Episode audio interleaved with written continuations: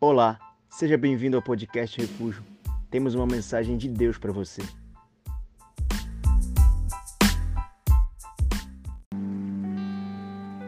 Glória a Deus. Boa noite, Pai, seja convosco. Seja bem-vindo a mais um culto da Refúgio. Seja bem-vindo a mais uma noite de celebração. Seja bem-vindo a mais uma noite em que o Espírito de Deus tem alimento para nós. Amém? Quantos vieram aqui em busca daquilo que o Senhor tem para entregar essa noite? Você não sai daqui sem que o Espírito Santo te entregue algo essa noite. Amém? Glória a Deus. Tem alguém pela primeira vez aqui hoje? Seu primeiro culto com a gente? Temos convidados aqui. Glória a Deus, vamos aplaudir mais convidados. Alguém no nosso meio sem célula? Você não faz parte ainda de nenhuma célula? Dá um sinal aí também. Ó, os convidados aqui na frente estão sem célula. Ah, você precisa convidar, você que está aí perto, já convida, porque a célula é uma ferramenta de Deus para que a gente possa amar você bem de perto, conhecer você, sorrir com você, chorar com você e te tirar dessa solidão aí que você está. Amém? Glória a Deus. Bom, eu tenho algo dos céus essa noite. E eu quero te levar um texto, cara, aqui eu já mencionei esse texto cem vezes. Eu vou mencionar essa noite pela centésima primeira vez. É bom, se você tem dificuldade de, de mentalizar, de gravar versículo bíblico, pelo menos esse você tem que saber. Gênesis, capítulo de número 2, verso 18. Diga assim, pastor, nem precisava abrir. Ah, não fala, né, pilantra? Não sabe o que está escrito aí. Deus está vendo. Gênesis capítulo 2, verso 18. Meu Deus, eu esse versículo me acompanha. E eu vou ao longo da mensagem hoje, na direção do Espírito Santo, tentar te dizer o porquê. O tema da mensagem de hoje é solidão, necessidade, estratégia ou insensatez. Gênesis 2,18, a palavra do nosso Deus diz assim: Disse mais o Senhor Deus: não é bom que o homem esteja só. Far-lhe-ei uma auxiliadora que lhe seja idônea. Amém. Pai, fala aos nossos corações essa noite. Nós estamos com os ouvidos atentos, mas muito mais do que os ouvidos, o nosso coração está escancarado. E a nossa alma anseia por esse alimento, o nosso espírito conectado ao teu espírito. Nós temos necessidade de ouvir a tua voz essa noite, Pai. O Senhor é o Deus que faz o solitário habitar em família. E eu acredito no propósito que o Senhor tem para falar aos nossos corações essa noite. E a nossa oração é que todo propósito se cumpra, porque a tua palavra, ela não volta vazia, assim como a chuva que vem à terra, ela não volta aos céus sem que ela tenha cumprido o propósito para o qual ela foi lançada que o nosso coração seja alvo dessa chuva e que ele venha transbordar. Aquece os nossos corações poderosamente essa noite, Pai, mais do que o nosso desejo. Ah, essa é a nossa necessidade, Senhor. Em nome de Jesus nós oramos a Ti. Amém? Dê um aplauso bem forte. Mais forte se você puder, porque Ele é digno. Tome seu assento. Aleluia.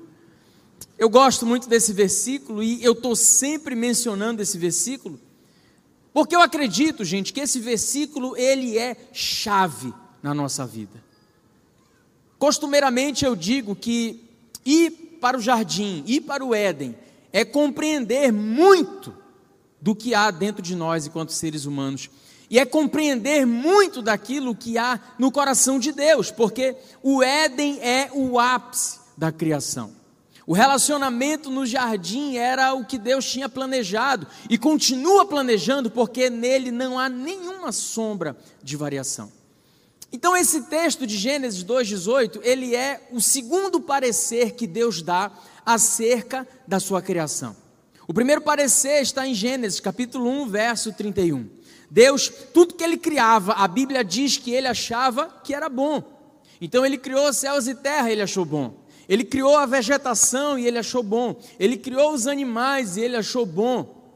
Mas quando ele cria o ser humano, quando ele decide fazer o homem a sua imagem e a sua semelhança, a Bíblia diz, diz em Gênesis 1,31 que o Senhor achou muito bom. Então, esse é o primeiro parecer. Deus olha para a sua criação e fala: Cara, isso aqui ficou top demais.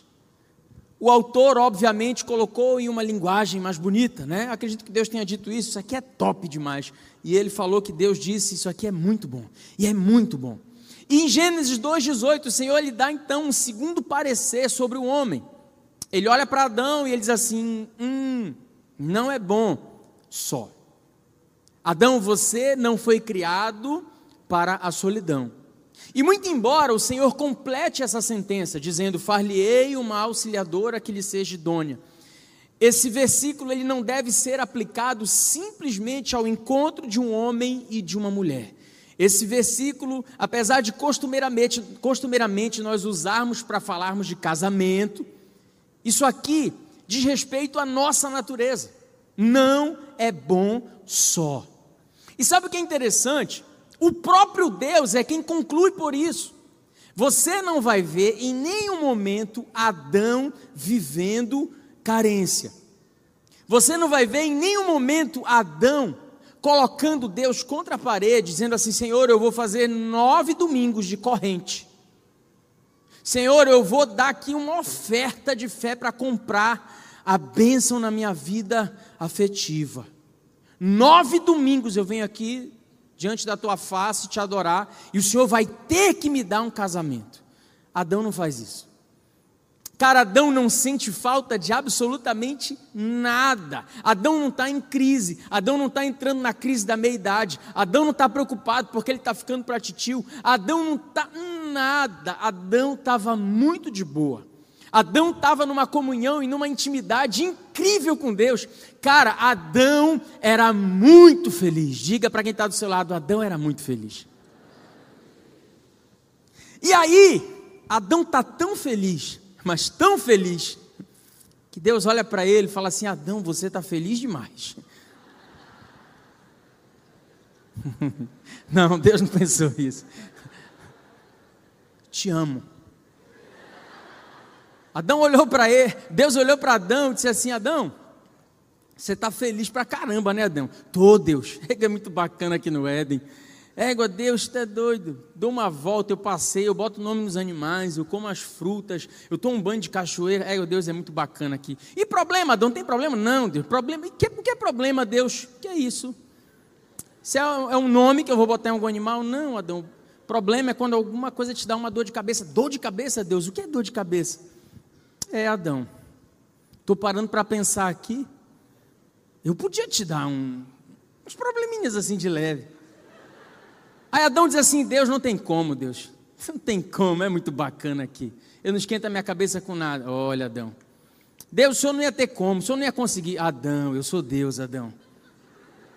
Eu posso todas as coisas em mim, que eu me fortaleço, Adão. Deus não tem como, eu sou muito feliz, eu não tenho problema. Adão, bora postar uma costela? Só os homens, pegue assim, pegue assim, vê se está faltando uma costela. Está faltando. Não foi assim. Deus olhou e falou: Adão, você está muito feliz. E eu vou colocar uma mulher para você ser ainda mais feliz, Adão. Ai, me ajuda aí, dá um ó, porque vocês riram muito. E tá feio o negócio lá em casa hoje, eu vou jantar miojo. Então Deus profere esse parecer: Adão, só não é bom. Você já vem com aplicativo de fábrica. Sabe quando você compra o celular, que já vem aqueles aplicativos que você não consegue apagar de jeito nenhum? Você pode resetar, você pode fazer o que você quiser. Não tem jeito. É um aplicativo que vem de fábrica. Eu nem sei se tem isso. Provavelmente deve ter. Eu não é a minha vibe essa parte de eletrônica, mas deve vir um aplicativo que você não consegue tirar. Pois é, essa necessidade de relacionamento é algo intrínseco nosso. Nós somos criados já com essa característica. Então, olha só, viver relacionamento não é uma questão de vontade, é uma questão de natureza. Naturalmente, nós fomos criados para não vivermos solidão. Aí, certa vez, um baita estudioso chamado Jean-Jacques Rousseau, ele disse assim: o homem é eternamente só. Solitário é o que sois. E ele conclui o pensamento, ele diz assim: olha, o homem, ele é só, ele foi pensado para ser só e ele é eternamente só. Acontece que todas as vezes que ele é colocado em sociedade, o solitário é automaticamente obrigado a se tornar um ser moral. Mas a despeito de ser um ser moral, ele continua sendo solitário. Cara, Rousseau deveria estar numa bad muito tensa quando ele escreveu isso. Ele deveria ter tomado três caipirinhas, duas buchudinhas, cinco cervejas e estar tá tocando raça negra no som da casa dele. Ele falou assim: o homem é só. Só é o que eu vou ser e acabou. Bom, a palavra do pensador, ela diverge da palavra do nosso Deus. Deus está dizendo: é possível? É possível, mas não é bom. Vocês foram criados para viver em comunidade. Vocês foram criados para desfrutar da comunhão. Só que surge para nós um problema. Pergunte qual? Eu só digo se todo mundo quiser saber o problema. A comunhão fere. Comunhões, elas podem ferir. Sabe, pessoas podem ferir. Pessoas podem mentir, pessoas podem trair, pessoas podem te machucar. Quer ver um experimento? Considerando relacionamentos afetivos, amorosos, de amigos, de parentela, todo e qualquer tipo de relacionamento. Quem aqui já foi ferido por alguém? Eu acredito que 100% de nós fomos feridos. Gente fere a gente. Você nunca vai ver o Waze ferindo você. O Waze não fere você. Você nunca vai dizer assim, Waze, eu quero ir para esse ponto. Ele diz assim, vá para o inferno e o diabo que te carregue. Não, não vai. Você nunca vai chegar na tua casa e a Alexia está te traindo com o teu Samsung. Não, isso não vai acontecer. A Alexia não vai te trair, ela não vai te ferir. Você precisou da Alexia, você precisou da Siri, ela vai estar tá lá. A Siri, até quando a gente não chama a Siri, ela aparece. Já aconteceu isso? Essa nojenta já, já interrompeu músicas minhas que eu estou ouvindo do nada, a Siri entra e. Sua busca não foi não sei o que com sucesso. Eu não te perguntei. Então o que fere a gente? Gente. Comunhões podem ferir a gente. Gente machuca, a gente trai, a gente mente. A gente está vivendo um tempo em que muitas vezes a solidão ela surge como uma estratégia. Porque como eu não posso mais acreditar em muitas coisas que os meus olhos veem, como eu não posso mais confiar em quem muitas vezes está ao meu entorno, estrategicamente, eu reputo, eu julgo que seja muito mais inteligente me isolar. É como uma estratégia de guerra. Bom, eu, para não me ferir, eu prefiro não estar inserido. Eu prefiro caminhar contra a minha natureza, eu prefiro caminhar contra o meu Deus que me disse que só não é bom, do que me expor. E se relacionar, gente, é correr riscos, sempre. Então surge a solidão como estratégia. E muitos dos que vivem uma vida solitária, eles acham que estão arrebentando. Eles acham que assim vai ser muito melhor. A solidão muitas vezes ela aparece como uma necessidade. A solidão muitas vezes ela nos é imposta. A solidão muitas vezes ela vai sendo vivida por nós sem que a gente perceba. Sabe por quê? Com isso aqui, você está conectado a centenas de milhares de pessoas você tem centenas de milhares de seguidores. Você pode bater uma foto agora aqui e alguém lá na China comentar, compartilhar e falar com você. E isso te traz uma falsa sensação de que você está acompanhado. Mas eu fiquei um final de semana sem celular, meu irmão. Meu celular deu problema e era o único final de semana que eu ia viajar, eu viajei sem o meu celular. O meu WhatsApp, ele funcionava quando ele queria. Eu peguei um celular velho da, da, da minha esposa, falei assim, eu vou levar só para ligação, só para receber. E, cara, ninguém liga para ninguém mais hoje. Final de semana inteiro eu não recebi nenhuma ligação. O celular foi dar uma volta, foi dar uma volta. Foi só dar uma volta. Eu tentava entrar no WhatsApp, aí travava. Falei, cara, não dá. Não dava para usar. É, então a gente, a gente ficou viciado nisso. De achar que está tudo muito bem, de que a gente está acompanhado. Quando muitas vezes isso é uma mentira. Nós estamos solitários. E o mundo vai impondo isso para a gente. A gente vai se isolando. A gente não precisa mais se assentar à mesa. Nós trocamos o tempo da mesa por grupos de WhatsApp. Nós trocamos os olhos nos olhos, nós trocamos o tempo de qualidade. E eu não estou aqui falando mal do WhatsApp, pelo amor de Deus, eu não estou falando mal, não estou falando mal. Acho que a gente tem que usar mesmo. O que eu estou te falando é que isso dá uma falsa sensação de que nós não estamos sós, mas muitas vezes isso mascara uma mentira. Há tempos atrás, uma hora dessa, você poderia sair pelas ruas de Belém, o que você iria ver? Você iria ver pessoas sentadas na rua, conversando, batendo papo, fofocando, uma falando da vizinha, falando do outro, mas juntos. Hoje a gente não vê mais isso, hoje a gente não pode mais ter isso. Eu sou de um tempo que a gente sentava na sala, ainda tinha uma TV, uma TV. E quando eu queria jogar videogame, não podia porque queriam assistir a TV lá de casa, e não tinha problema. A gente usava a propaganda do filme para conversar. Hoje, essa molecada não quer aguentar cinco segundos de propaganda do YouTube, cinco segundos, o cara fica fofo, tem que esperar cinco segundos, não adianta, até eu já sei. Não adianta. Imagina uma propaganda no meio de um filme do tela quente.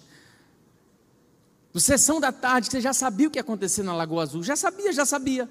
Mas você ficava esperando o comercial porque era a parte final, você tinha que assistir a parte final. E ainda ficava chateado que a Globo cortava o filme, você falava assim, faltou aquela cena. Mas a gente reunia, isso trazia sabor para nós. Hoje a solidão, ela vai se tornando uma necessidade, cara.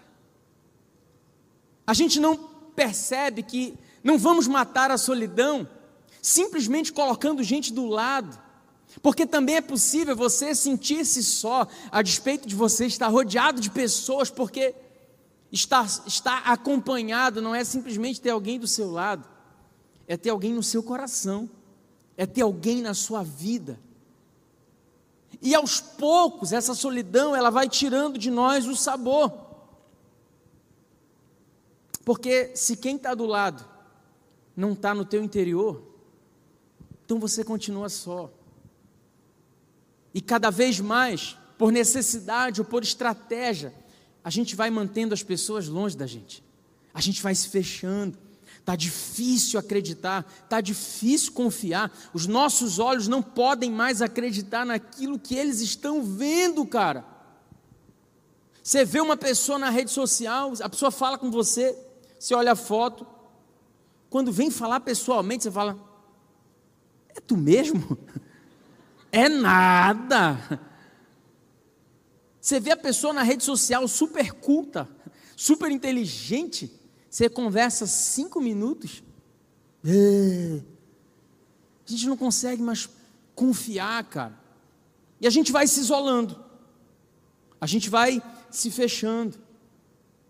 A gente se resguarda. E parece que depois da pandemia isso piorou. Hoje, abraço é só um cumprimento. Ah, abraço. E olha que o paraense sempre foi muito caloroso.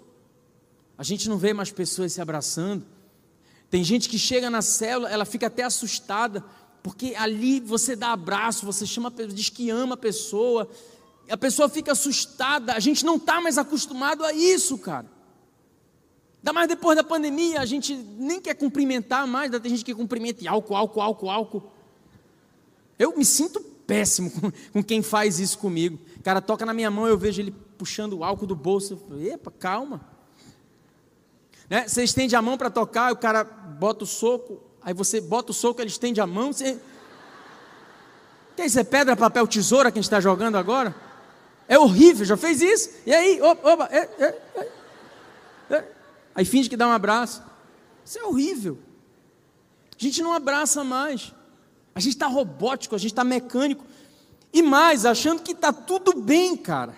A gente vai deixando de desenvolver a nossa humanidade. E parece que está tudo bem. Antigamente, talvez você tivesse 20 amigos, mas você sabia o endereço, você sabia, conhecia bem, você sabia o número do telefone. Fala a verdade. Você não sabe nem o número de telefone da sua esposa. Você não sabe o celular do seu filho, porque está tudo na agenda. Aqui no celular a gente não olha mais. Eu sou o tempo que a gente procurava. Ah, deixa eu ir aqui no T. T, Tássio, tá, tá aqui. Cara, eu sou o tempo da Listel. Pede uma pizza para nós, deixa eu pegar a Listel. Ah, pizza, P, P, P, P. Tem um bocado de gente falando, Listel? O que é isso, Listel? Depois se pergunta para quem tem pouco mais de 30, as amarelinhas, tinha tudo lá. E a minha era toda arriscada já, as pizzas que eu gostava. Não tinha Google, não, irmão. Quando a gente tinha uma dúvida, sabe como a gente fazia? A gente ficava com ela. Fazer o quê? Como era, como era aquela música mesmo? Hum, eu lembro só o trecho. É, vai lembrar só o trecho mesmo. Não tem como pesquisar. A gente ficava com a fita, botava a fita ou no videocassete ou no gravador, no tape deck, e ficava esperando. Na hora que entrava a música, a gente play hack para gravar, para a gente poder ter a música para escutar. YouTube. Meu Deus, eu estou muito velho hoje. Eu não sei porque eu estou veredando por esse caminho. Mas a solidão surge, deixa eu voltar para a mensagem, eu só me derrubei. A solidão surge como uma estratégia, como uma necessidade. Só que, biblicamente, eu quero te mostrar a solidão como uma insensatez. Provérbios, capítulo de número 18, verso 1. Olha que bonito que Salomão fala aqui sobre solidão. E ele diz assim: o solitário busca o seu próprio interesse e insurge-se contra a verdadeira sabedoria. Olha que bonito aí. Você sabe o que, que Salomão está dizendo aqui? O solitário é um egoísta burro. Pode ler. O solitário se insurge contra a verdadeira sabedoria, é burro. Ele é um egoísta, ele só pensa em si, ele é burro. É insensato viver sozinho, é insensato ir contra essa sentença que foi proferida da boca do seu Deus que disse: "Não é bom só". Mas por que que é uma insensatez? Primeiro, porque a comunhão é a marca distintiva de quem foi purificado pelo sangue de Jesus. Alguém aqui foi purificado pelo sangue de Jesus? Me dá um sinal que você está vivo aí. 1 João, capítulo 1, versos 5 a 7, olha o que João diz: Ora, a mensagem que da parte dele temos ouvido e vos anunciamos é esta: que Deus é luz e não há nele treva alguma. Se dissermos que mantemos comunhão com Ele e andarmos nas trevas, mentimos e não praticamos a verdade. Olha o verso 7. Se, porém, andarmos na luz como Ele está na luz, então, João, qual é, qual é a característica de quem anda na luz? Manteremos comunhão uns com os outros. E, como consequência, o sangue de Jesus, seu Filho, vos purifica de todo pecado. Aleluia! João está falando de um Deus que não se mistura com as trevas, porque Ele é luz. E ele está dizendo: olha, existe uma marca distintiva daqueles que andam em luz. Qual é? Eles andam em comunhão. Eles andam juntos, há neles prazer pela comunhão, neles não há divisão. Sabe, Deus ele detesta tanto a divisão, que Tiago diz que onde há sectarismo, onde há divisão, o Espírito de Deus não habita. Jesus ama tanto a comunhão que ele prometeu: onde estiverem dois ou mais em meu nome, ah, eu não fico no céu, eu desço na reunião com eles. De tão preciosa que é a comunhão, então eu não acredito em crente que não fala com gente. Eu não acredito. Em gente que fica de mal. Eu não acredito. É a Bíblia. Ele está falando, você é um mentiroso, porque você diz que você está em luz, mas você está em trevas. E a marca de quem está na luz é essa: anda em comunhão. E o sangue de Jesus, que purifica de todo pecado, purifica você também. Então, um relacionamento correto com Deus, que necessita do derramamento do sangue de Jesus, precisa de algo concreto. você vai andar com os outros. O cristianismo verdadeiro, ele tem que te conduzir à comunhão. O cristianismo verdadeiro, ele tem que te levar até a vida de outras pessoas. A sua vida só vai ter sabor, o teu cristianismo só vai ter sentido no uns com os outros. Lembra? É no partir do pão que os nossos olhos se abrem. O pão pelo qual Jesus nos ensinou a orar não é o pão meu, é o pão nosso. Não é o Pai meu, é o Pai nosso. De modo que se você não pode chamar o teu irmão de irmão, então você não pode orar o Pai Nosso. Quem está comigo nisso aqui? Porque é precioso você caminhar em comunhão. Sabe, mais do que uma mesa farta, o que traz sabor é quem está do outro lado da mesa, gente. É muito mais gostoso você tomar um cafezinho, só o cafezinho, com açúcar, claro. Eu não bati na minha mãe para tomar café amargo. Eu não confio. O cara começa tomando café amargo, envereda pelo açaí sem açúcar. Ih, irmão, daí é. Daí é para pior. Estou brincando. Mas é muito mais gostoso você tomar um cafezinho naquele copo de azeitona que só tem ele, numa mesa gostosa com alguém que você ama, do que você ter um banquete com gente que não vale a pena porque é a comunhão que de fato nos faz um. É, é em mesas como essa que Jesus pode se fazer presente e quando ele chega, tudo muda, irmão. Ele traz sabor para a nossa comunhão, ele traz sabor para a nossa vida. Quando Paulo tem a visão sobre o que era a igreja, Paulo descreve a igreja como sendo um só corpo com vários membros, muitas características, muitas funções.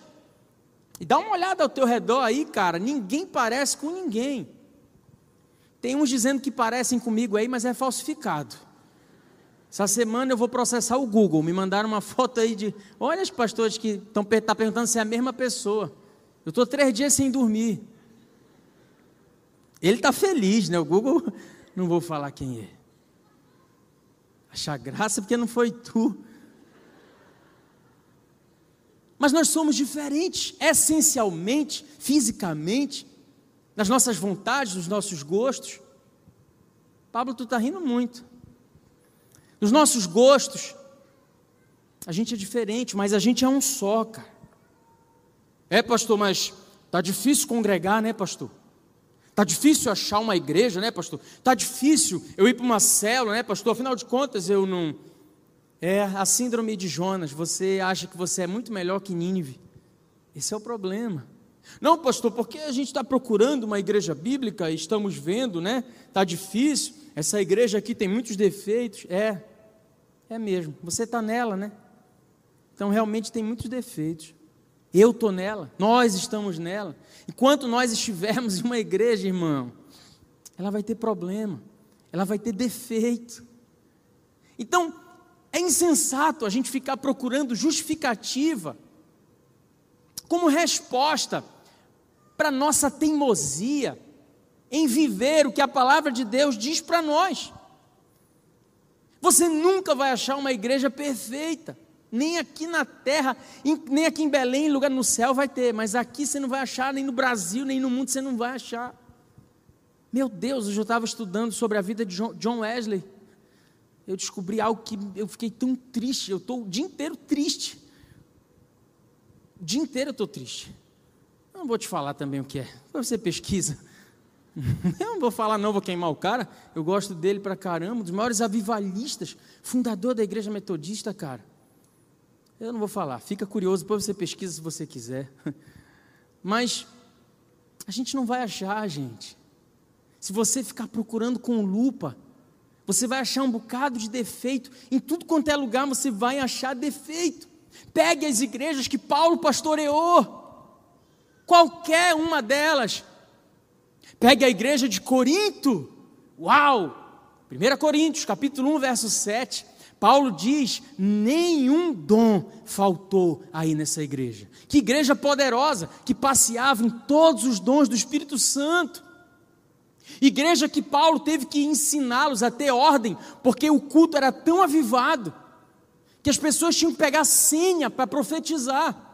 Paulo dá para eles o ensinamento: olha, quando um for falar em línguas, fale se tiver alguém para interpretar, porque realmente bagunçava. E isso é uma direção para a igreja de Corinto. Tem uns crentes mais chatos. Ah, mas só pode falar em língua se tiver alguém para interpretar. Fofo. Estude hermenêutica. Paulo disse isso para a igreja de Corinto porque ela estava vivendo uma desordem no culto. Uma igreja experimentada nos dons. É, é uma igreja que tinha grupinho. Que Paulo tem que escrever para eles, dizer, gente, acabem com isso. De eu sou de Paulo, eu sou de Apolo, eu sou de Cefas, uma igreja dividida, uma igreja com brigas judiciais, como está no capítulo 6, uma igreja com fornicação, como está no capítulo 5. Vá para outra, vá para a igreja da Galácia, fundada por Paulo. Você vai ver uma igreja que começa a confundir graça e lei. Você vai ver uma igreja que usou mal a sua liberdade, como Paulo escreve no capítulo 5 e diz para ele: Que é isso? Vocês corriam bem, o que vos impediu de continuar a carreira?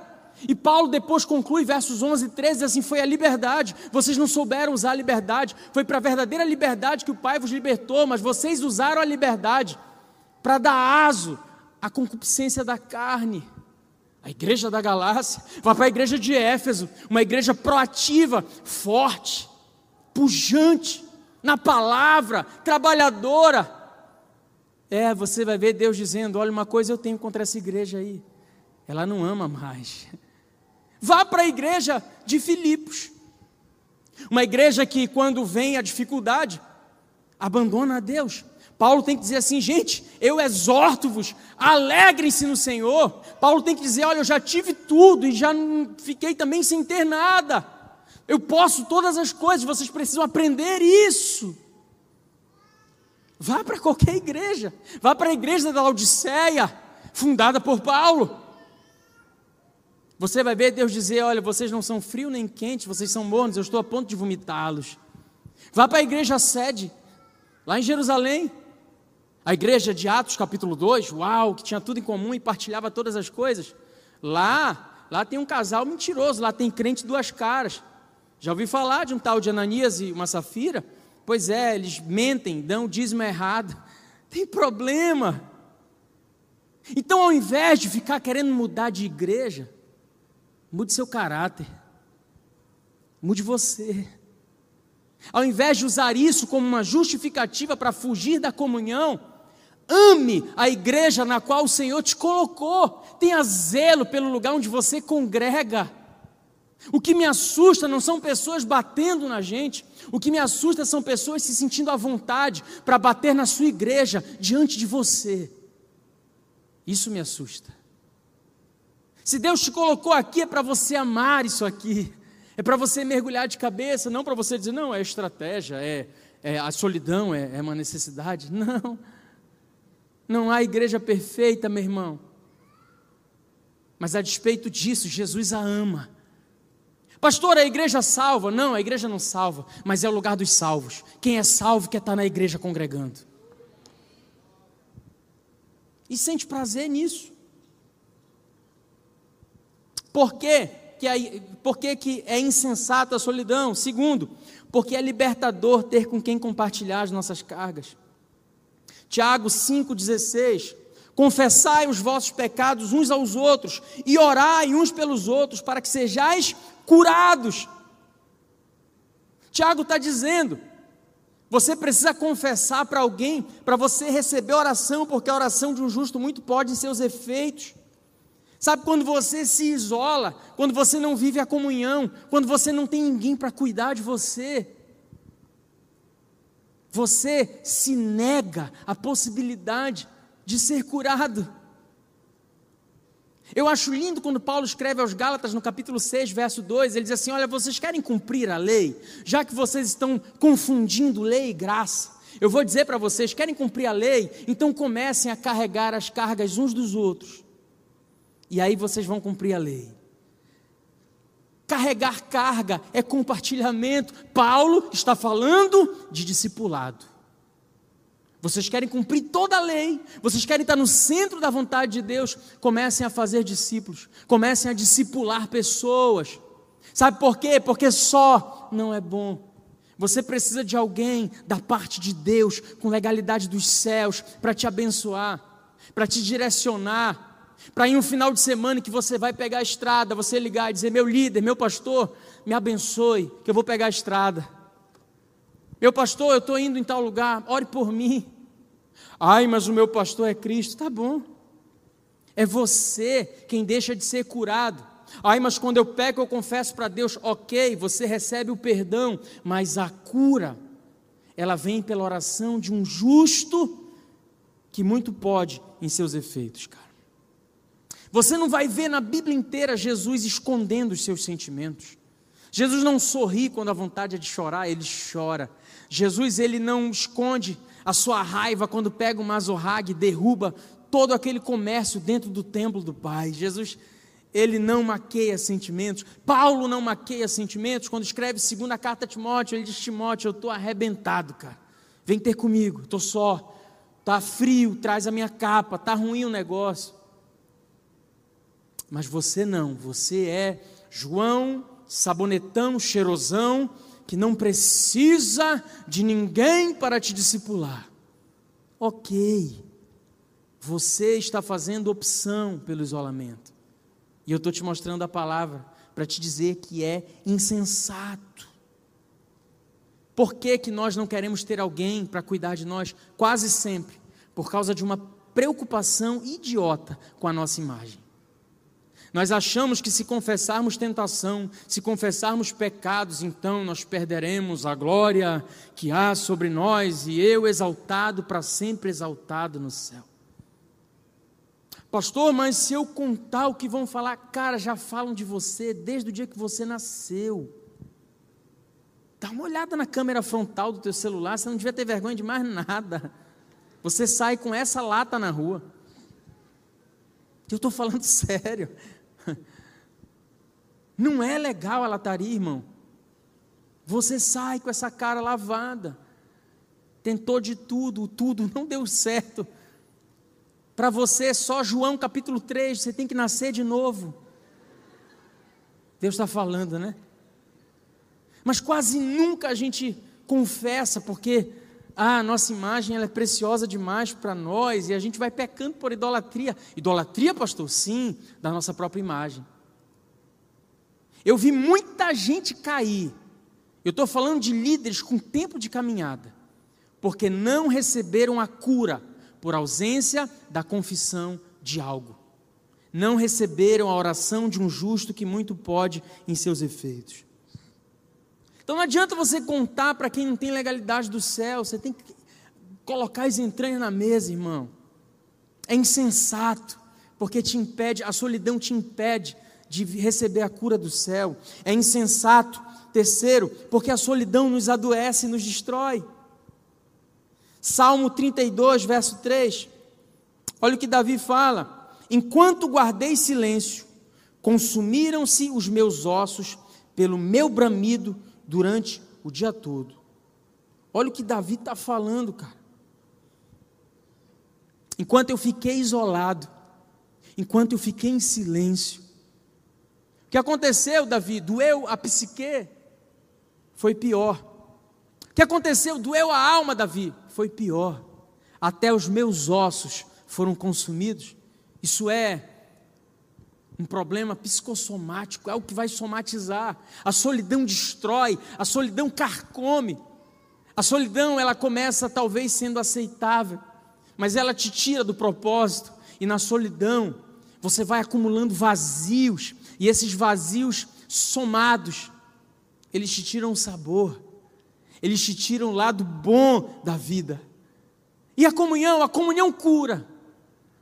Pastor, mas eu fui ferido pela comunhão. Só a comunhão tem poder para curar feridas que foram abertas na comunhão. Fui ferido por alguém. Deus vai usar um outro alguém para curar a ferida que foi aberta na minha vida. Por que insensato o isolamento? Quarto, estou caminhando para o fim.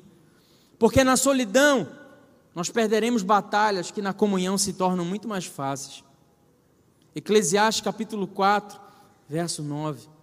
Salomão quem diz é melhor serem dois do que um, porque dois conseguem vencer uma batalha que um sozinho perderia. É bom ter gente do nosso lado, não só para as nossas celebrações, porque até as nossas vitórias elas só têm sentido se elas forem comemoradas com alguém com quem a gente ama. Mas é bom ter gente para a gente poder recostar a cabeça. É bom ter gente com quem a gente pode despir a alma, deixar de ser o personagem que você se habituou a ser. É bom ter gente que vai aquecer a gente. E eu vou te falar, dias de frio, eles chegam para todo mundo, irmão. Dias de frieza, dias de dificuldade, dias que a vontade de desistir é enorme, dias que você acorda e parece que o balde, ele está do lado da tua cama, escrito nele bem grande, letras garrafais, me chute. E a vontade de chutar é gigantesca. É determinante quem você tem do seu lado nesses dias. Alguém que vai te chegar e te abraçar e dizer: brother, chuta mesmo. Bora! Largue isso aí. Ou gente que vai dizer para você assim: cara, eu vou orar contigo. A gente está junto nisso. Nós vamos orar. Eu tenho uma palavra de Deus. Vem cá, deixa eu ministrar sobre você. Deixa eu liberar uma palavra dos céus sobre a tua vida. Meu Deus, esse é, é o plano de Deus sendo aplicado. É a criação amando a criação, um Deus sorridente nos céus, porque o objeto do seu amor está amando o outro objeto do seu amor. É o Evangelho sendo praticado na nossa vida. Na solidão, a gente perde batalhas. Deus faz o fraco forte, desde que ele esteja caminhando com alguém. E quanto mais gente de valor dos céus você tiver agregado na sua vida, mais fortalecido você vai estar para enfrentar todas as agruras, todas as batalhas que a vida tem para colocar no seu caminho. Por que, que a solidão é uma insensatez? Quinto, porque é na comunhão que nós descobrimos relacionamentos extraordinários. Quando Paulo começa a carta aos Filipenses, no capítulo 1, verso 3, Paulo fala uma frase tão preciosa. Ele diz assim: Eu dou graças ao meu Deus todas as vezes que eu me lembro de vocês. Ah, cara, eu, eu emociono com essa frase. Você tem gente que só de você pensar na pessoa, você fala assim: Deus, muito obrigado por essa pessoa. Deus, obrigado pelo fulano. Ah, eu dou graças todas as vezes que eu lembro de vocês. Você tem gente assim, irmão? Que você fala, Deus, obrigado pelo fulano. Jesus, obrigado pela fulana. Sabe, eu acho que você deveria valorizar um pouquinho mais relacionamentos assim. Eu acho que você deveria honrar um pouquinho mais relacionamentos assim. Eu acho que você deveria fazer um esforço um pouquinho maior para colar em relacionamentos assim. Gente que é fonte tem gente que eu grudo, irmão, dez minutos, eu recebo uma palavra do céu, eu saio com o coração aquecido. Tem gente que me alimenta sem nem saber, e eu faço de tudo um pouco para estar junto dessas pessoas. Eu crio oportunidade. É na comunhão que a gente descobre isso. Gente com quem vale a pena a gente ser um. Gente que na comunhão vai se mostrar um amigo mais chegado do que um irmão. Você só vai descobrir isso andando junto. Você só vai descobrir isso se você vencer a tua justificativa, se você vencer a tua desculpa, a tua estratégia. Pois é, o teu discurso alinhado, intelectual, a redoma que você colocou para se proteger e você acha que você está se poupando, mas na verdade, quando você se isola, você está se auto-sabotando, você está se destruindo, você está fazendo mal para você mesmo, cara. Porque existem amigos mais chegados que irmãos, e a gente só vai descobrir isso na comunhão, quando a gente abandona o isolamento, quando a gente sai da nossa inércia, quando a gente quebra a redoma, quando a gente derruba as cercas, quando a gente desconstrói os muros que a gente impôs e passa a construir pontes. Ei, por causa de um Judas, não se impeça de viver um bom relacionamento com Pedro, com Tiago, com João. Eles não têm nada a ver com o que Judas te fez. Vale a pena. Pastor, mas e se eu for ferido? É, você corre o risco. Mas ainda que você seja ferido, é na comunhão que para todo Judas que te trai com um beijo, Deus levanta um Matias para que não fique faltando nada no corpo. É para todo Judas que vai que o Espírito Santo levanta o Matias. É para todo ladrão da esquerda que acusa que o Espírito Santo entra no coração do da direita e diz: Rei, hey, lembra de mim, eu quero estar com você no teu reino. O Espírito Santo vai sempre ser resposta. Então, minha igreja, a solidão jamais vai ser solução para o teu problema. Jamais vai ser sensato. Nunca vai ser um bom mecanismo de defesa. Porque se de um lado você não tem dores, do outro você não tem qualidade de vida. Porque a vida ela só encontra sentido no no encontro. Fique de pé. A nossa geração é uma geração marcada pela solidão, e, consequentemente, alcançada pela depressão. Nunca foi tão fácil entrar em contato com alguém, nunca se viu tantos e tantos casos de depressão, de isolamento, de vidas sem sabor, sem sentido, vidas que não têm troca. Eu, no seu lugar, derrubaria barreiras. Eu, no seu lugar, eu me inseriria de cabeça no lugar mais seguro no qual você pode e deve estabelecer relacionamentos. Dá uma olhada ao teu redor aí, cara. Faz um exercício aí, dá uma olhada. Ai, cabeça do exorcista, vira 360. Não, tá amarrado. Se girar a cabeça, me avisa quem te expulsa. Olha o tanto de gente aí Deixa eu te contar um negócio que não é segredo. Um bocado de gente com defeito, tá bom? Se você olhar para cá para cima para nós, tem nada de diferente. A gente também tem um monte de defeito. A gente precisa da graça todos os dias. E a gente está numa luta contínua, como santos, justificados, lavados e remidos no sangue do Cordeiro. Mas nós estamos lutando, todos os dias, lutando para que as nossas diferenças, elas não construam muros entre nós, lutando para que a gente possa ser um, porque quando Jesus orou, Jesus disse: Olha, que a unidade deles possa trazer a glória para ti, Pai.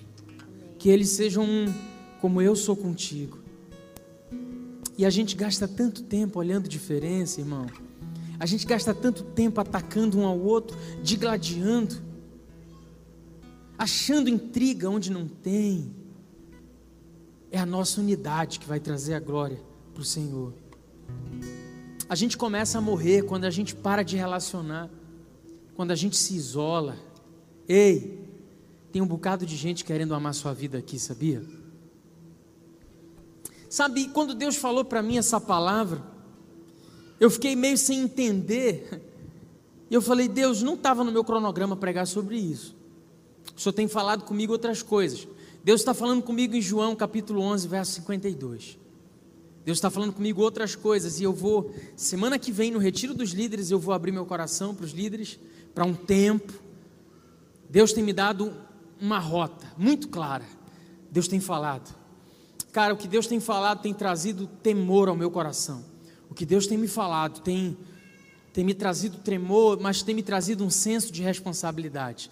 Deus tem me, lembra, me lembrado dessa promessa que Ele me fez anos atrás. Ele disse: Olha, eu vou ajuntar todos os filhos que estavam perdidos, eu vou ajuntar num só lugar. João 11, 52. E Deus tem me falado, meu filho, comecem a buscar excelência em muitas coisas, porque eu vou começar um novo ciclo. E eu preciso da igreja preparada para aquilo que eu vou fazer. Eu preciso que vocês sejam um. Eu preciso que até aquele que não está inserido ainda possa se inserir para entender que ele é parte de um propósito que vai tocar esse estado. Eu nunca tive isso no meu coração. Eu nunca tive isso. De ter algo que fosse muito maior para além simplesmente do meu rebanho. Você já me ouviu falar isso trocentas vezes. Deus tem falado, nós vamos tocar uma cidade. Hum, eu relutei tanto. Deus tem falado, o que eu vou fazer vai transcender vai transcender, nós vamos impactar, cara. Não para nossa glória. Hum, eu já vi esse filme. Eu tenho medo dele. Babel, tentaram construir a torre, não deu certo. Foi esse filme que eu vi, tá? Babel, Gênesis capítulo 11. Por favor. Não é isso. Nós vamos construir altares.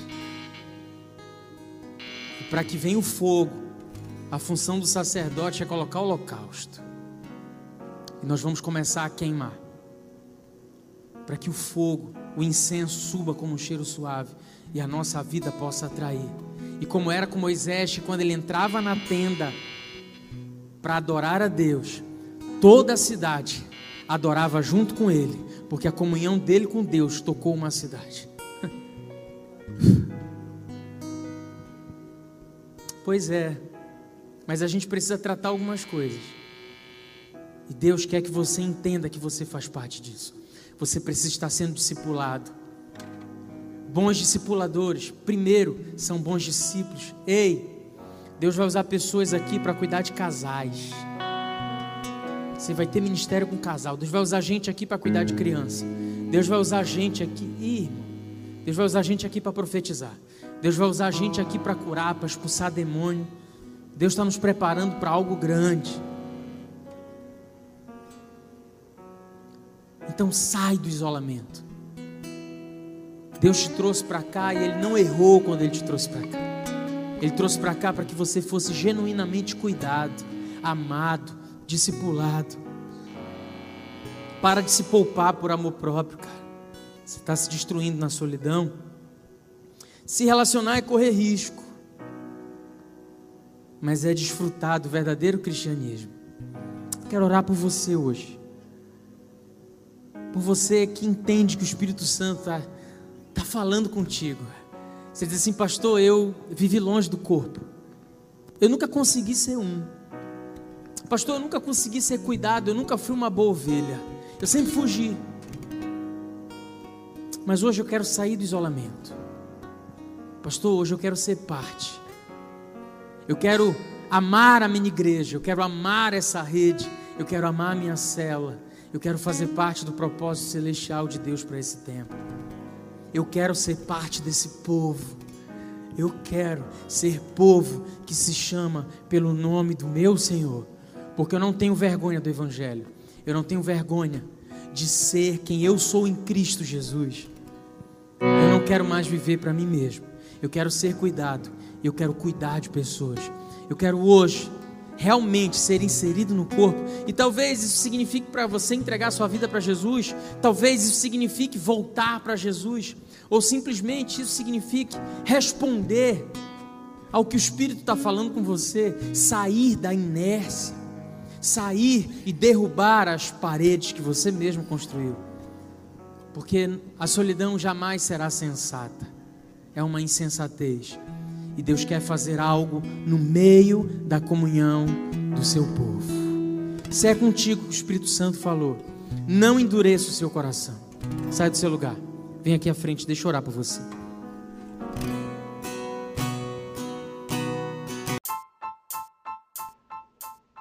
Esse foi o podcast Refúgio. Esperamos que tenha te abençoado. Para mais informações sobre nosso ministério, acesse nossas redes sociais